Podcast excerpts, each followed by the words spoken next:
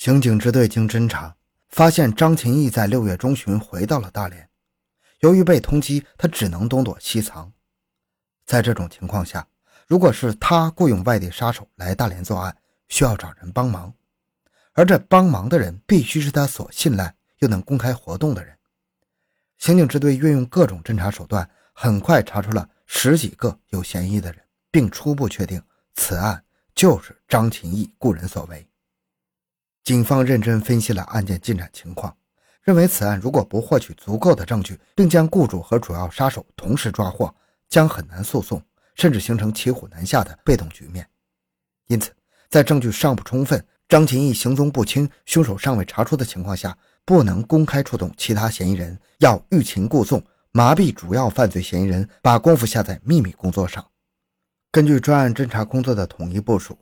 中山区公安分局在搞完张琴义配货中心等调查工作之后，逐渐停止了工作。刑侦支队一大队、六大队在搞完了张琴义亲友的调查之后，也停止了公开调查和缉捕工作。半个月之后，社会上传说公安机关已经放弃了对此案的侦查，张琴义的亲友也四处散布“大烟是该死，他的死与劳务无关”。与此同时，秘密侦查工作却一刻也没放松。虽然张金义等人的传呼机、手提电话换了一个又一个，躲藏地点也在不断转移，可是刑侦支队和有关侦查部十一多种侦查手段并用，密切监视他们的行踪。对张琴义雇来的外地杀手的调查工作，也在高度保密的情况下不断深入。张琴义在沈阳、鞍山及周围城市的狱友、亲属、朋友被一个个过筛子，有可能与他们一同来大连作案的人也被纳入了视线。凡是基本特征与三名杀手符合的，都进行了秘密调查，并让见证人辨认其照片。经过一段时间的工作，刑警支队二大队在沈阳查出绰号“二刚”的谢明刚有重大嫌疑。此人今年三十二岁，住在沈阳市沈河区万寿寺街。一九八三年因伤害罪被判处无期徒刑，是张琴义在新疆劳改时的狱友。此人与张琴义不断有来往，特征与。拉过杀人凶手的出租车司机提供的拿旅行袋的人相似，经照片辨认和进一步侦查，基本认定这是被雇佣的杀手之一。在这段时间，刑警支队一大队、六大队通过对张琴义筹划此案可能助手的秘密侦查，获取了一批可靠的证据，收网的时机成熟了。八月十六日是星期六，大多数人都在休息。上午。侦查部门获悉，张琴义已经从外地回到了大连。刑警支队一大队刑警立即赶来，与侦查部门一起对张琴义可能涉足的几个地点进行了秘密监控。看着别人在喝大酒、吃大菜，侦查员们饥肠辘辘的肚子格外难受。可是为了即将到来的胜利，大家咬牙坚持。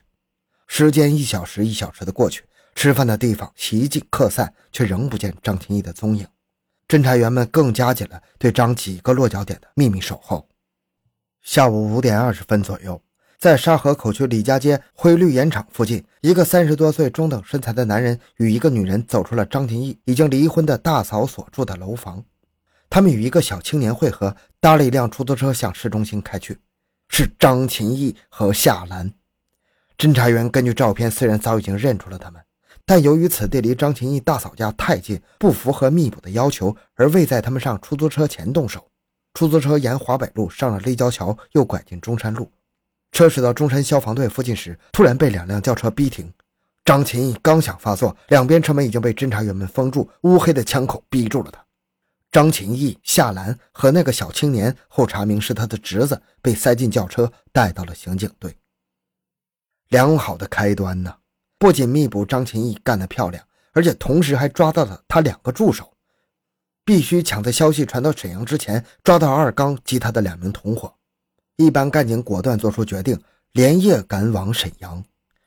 前一段的侦查表明，张琴义雇佣杀手作案的主要助手是绰号少四的杨成立。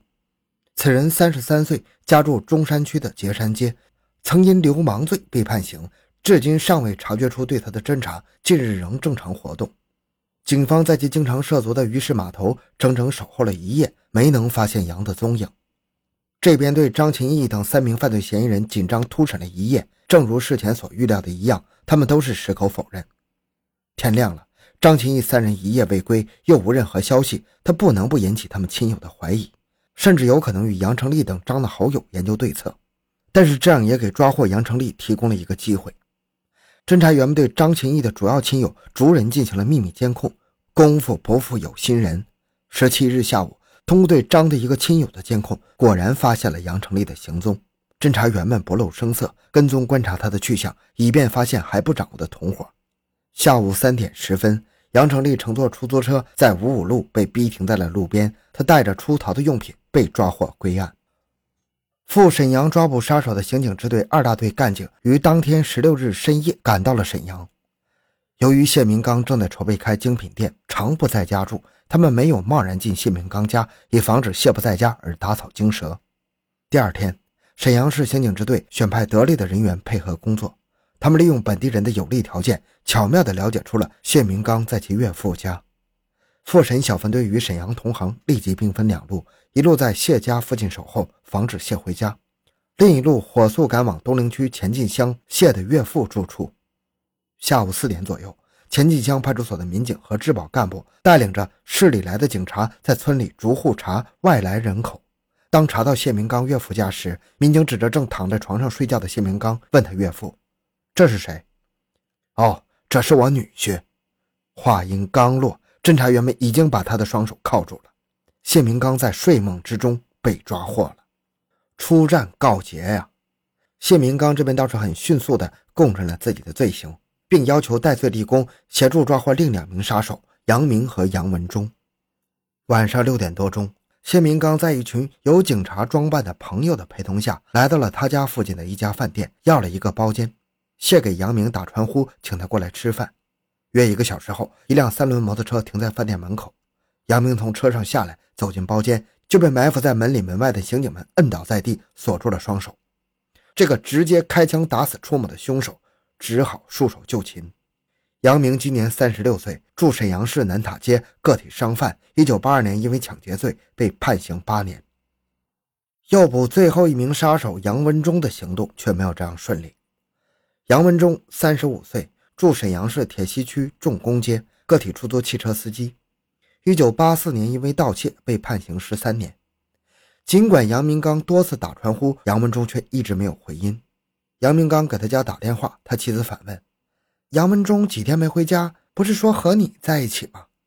谢忙说：“啊，昨天和我分了手，才应付过去。”杨文忠哪里去了？这实在是个谜呀！只要有一线希望，就要做十分的努力。第二天，复审小分队在采取其他措施的同时，又与沈阳特警队及派出所民警在一起，在杨文忠家附近秘密守候。下午四点多，一个留小胡子的壮汉走进了包围圈，这就是杨文忠啊！明显的特征是，侦查员们一眼就认出了他。某个侦查员一个大背胯将杨文忠摔倒在地上，其他侦查员一起扑上，铐住他的双手。至此，沈阳的三名被雇佣的杀手。大连四名主要策划者和参与人员全部落入法网。经过审讯，到八月二十日，七名犯罪嫌疑人在证据面前先后供认了犯罪事实。这起轰动了大连市的雇佣杀手持枪杀人案真相大白。张琴义为了保住自己的财路，在南方躲藏期间，就委托也是初某好友的杨成立几次劝出不要与他抢生意。但是初某不肯罢手，张琴义就偷偷的返回大连，与夏兰、杨成立等人密谋要教训初某，并让侄子等人寻找已经有提防的初某的行踪。